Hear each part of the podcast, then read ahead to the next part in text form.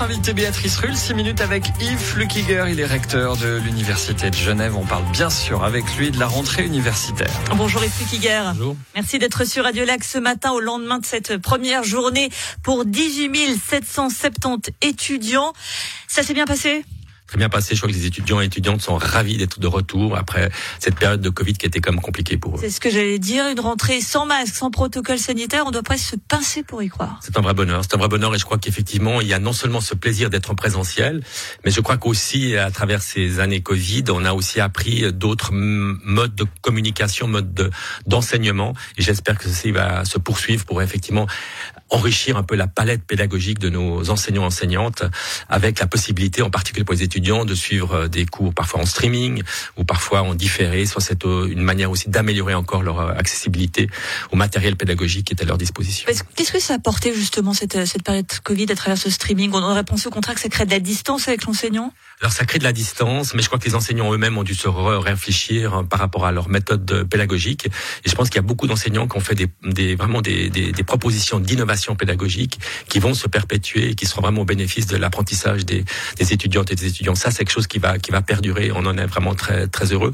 On a aussi euh, disposé dans quasiment tous les euh, toutes les salles de plus de 60 personnes euh, des, du matériel audiovisuel qui permet effectivement d'enregistrer les cours. Et donc les étudiants, lorsqu'ils ont euh, des travaux ou lorsqu'ils ont euh, des emplois à côté de leurs études, ben, peuvent effectivement ensuite à domicile resuivre euh, les cours qu'ils n'ont pas pu peut-être euh, observer ou, ou, assister. Donc un retour en présentiel pour les étudiants, mais pas forcément dans les bâtiments qu'ils connaissaient, puisqu'il y a un vaste chantier qui s'opère jusqu'en 2027 au sein de l'UNIGE.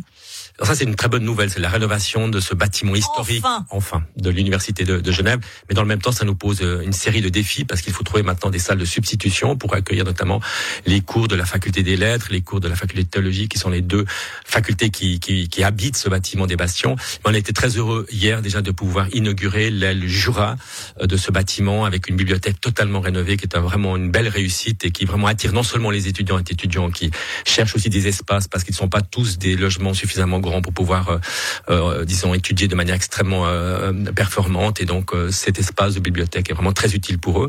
Et puis, c'est aussi un espace qui est ouvert à l'ensemble du public. Et c'est aussi un, lieu où on peut vraiment avoir accès à toute une série de livres et ouvrages que le public peut vouloir obtenir. L'université qui a donc dû faire face à une crise sanitaire. Il y a eu la guerre en Ukraine. Et puis, il y a maintenant cette crise de l'énergie qui se profile.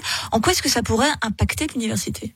Alors déjà, ça va l'impacter évidemment au niveau budgétaire parce que euh, cette année 2023, euh, l'impact de cette crise énergétique est chiffré à peu près à 2,5 millions si on prend aucune mesure. Alors, on va prendre des mesures pour essayer de faire en sorte que le, la consommation, euh, en particulier gaz, pétrole, puisse euh, être réduite et, et donc peut-être concrètement, c'est peut-être réduire effectivement le, le, la température dans les dans les locaux, de pouvoir aussi faire un usage le, le plus optimal possible des lieux d'enseignement parce qu'évidemment chauffer des espaces vides, ça n'a pas de sens. Donc il faut vraiment qu'on ait ici une politique extrêmement active pour réduire cette facture de 2,5. Ces grands auditoriums qu'on imagine bien nécessitent euh, pas mal d'énergie pour être chauffés. Se dire par exemple pour mettre plutôt dans des plus petites classes ou je crois vraiment d'abord qu'on à s'assurer que tous les locaux sont occupés de manière optimale encore une fois parce que c'est vrai que si on, on met des, euh, des enseignements avec une dizaine une vingtaine d'étudiants dans des auditoires de 60 ou 100 personnes c'est pas très optimal donc il faut qu'on fasse cette analyse là de manière assez extré, extrêmement fine avec les facultés de manière à pouvoir vraiment utiliser tous les locaux de manière optimale. Je vais chercher le cas extrême mais imaginons qu'il y ait des mesures de contingentement qui soient prises que l'université pourrait être concernée avec je vais là aussi dans la caricature sans doute, mais des cours qui s'arrêteraient avant euh, 5 heures ou 6 heures parce qu'après il fait nuit, qu'il faut pas utiliser l'électricité. Alors maintenant, on a mis évidemment, on a une, une cellule de crise Covid, on a une cellule de crise maintenant, task force énergétique, et évidemment, ce qui nous importe essentiellement, c'est de savoir effectivement quel bâtiment pourrait être impacté. Alors la faculté de médecine et la faculté des sciences, qui sont aussi euh, font usage de passablement de, de, de, de ressources énergétiques, c'est des bâtiments qui seront en fait euh, quelque part protégés par la politique énergétique qui sera mise en place au niveau cantonal ou fédéral. Et donc ça, c'est des choses qui nous sécurisent déjà. On a aussi des, des groupes électrogènes qui permettent effectivement de se substituer en cas de, de, de pénurie euh, d'électricité. Et pour donc, ceux on qui sont en lettres, par exemple, ils n'auront pas droit à cette protection-là? Non, mais on espère effectivement qu'avec les économies qu'on aura réalisées sur euh, toute une autre euh, série de, de, de, postes énergétiques, on parviendra effectivement à assurer aussi aux étudiants de la faculté de lettres, ça, ça concerne un certain nombre de votre équipe, pourront effectivement pouvoir obtenir effectivement l'accès aux, aux, auditoires. Et puis le l'autre grande nouveauté de cette rentrée 2022, c'est que c'est votre dernière qui hier du coup en tant que recteur. tout à fait, absolument. C'est un moment évidemment un peu un peu émouvant, mais aussi le, le, sentiment de pouvoir effectivement avoir une année qui sera vraiment ouverte à toute une série de projets qu'on doit maintenant mettre en, en place. Euh, il y a peut-être, euh, l'avez-vous entendu, cette alliance For EU Plus à laquelle on a pu adhérer.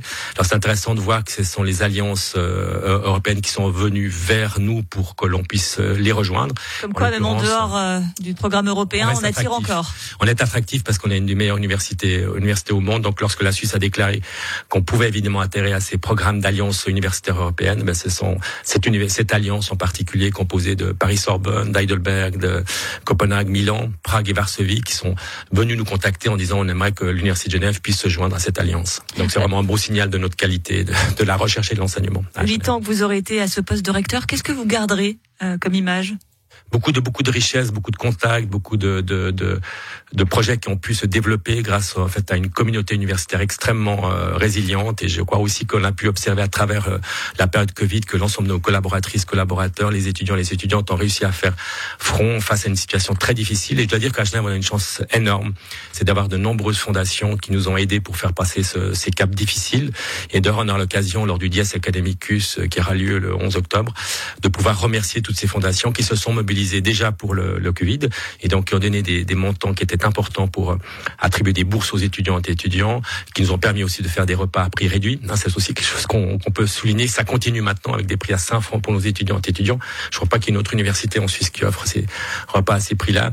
Et puis qui ont d'ailleurs se sont mobilisés aussi pour euh, la crise, euh, la guerre en Ukraine, puisqu'on nous a donné des moyens d'engager finalement des chercheuses, des chercheurs ukrainiens qui sont aujourd'hui avec nous. Il y en a 10 au total qui seront à partir de ce semestre d'automne à Genève pour pouvoir continuer leur carrière.